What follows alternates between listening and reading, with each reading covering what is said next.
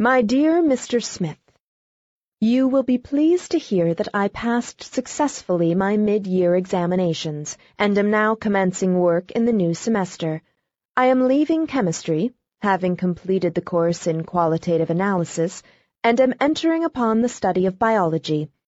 I approach this subject with some hesitation, as I understand that we dissect angleworms and frogs. An extremely interesting and valuable lecture was given in the chapel last week upon Roman remains in southern France.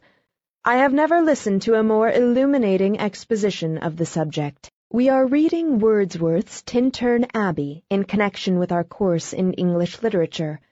What an exquisite work it is, and how adequately it embodies his conceptions of pantheism, the romantic movement of the early part of the last century, exemplified in the works of such poets as Shelley, Byron, Keats, and Wordsworth, appeals to me very much more than the classical period that preceded it.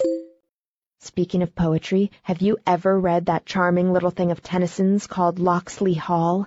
I am attending gymnasium very regularly of late. A proctor system has been devised, and failure to comply with the rules causes a great deal of inconvenience.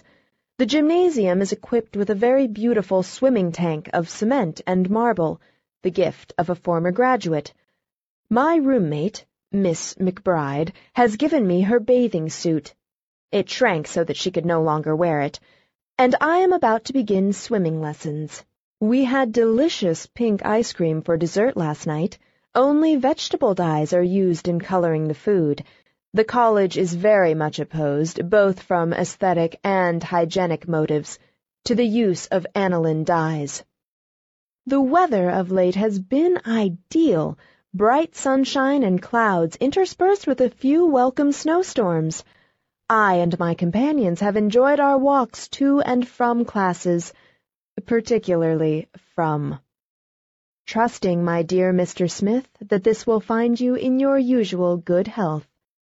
I remain, most cordially yours, Jerusha Abbott